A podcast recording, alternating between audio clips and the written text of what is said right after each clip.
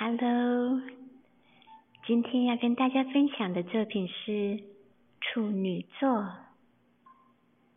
处女座据说是农业女神的女儿。农业女神迪米特有一个叫普西芬尼的独生女。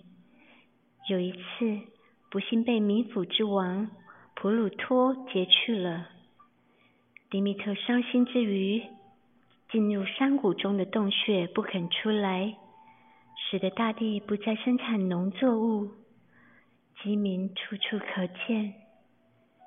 天神宙斯于是派使者到普鲁托，命令将其普芬西尼送还。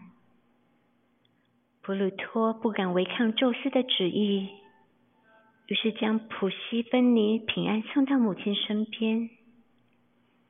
但因为在临行前，普西芬尼吃了四粒冥府中的石榴，因此在一年中。有四个月的时间，需返回冥府生活。每年当普西芬尼返回冥府，他的母亲迪米特便又进到洞穴，不让作物生长。因此，人间每年都有四个月的冬季。据说就是这个缘故呢。处女座追求完美，永不气馁。相当的勤奋努力，守本分，喜欢整洁，处事小心，头脑清晰，而分析力能力很强，能分辨是非。但是呢，缺点太过吹毛求疵了，爱唠叨琐碎，杞人忧天，穷紧张，缺乏接受批评的雅量。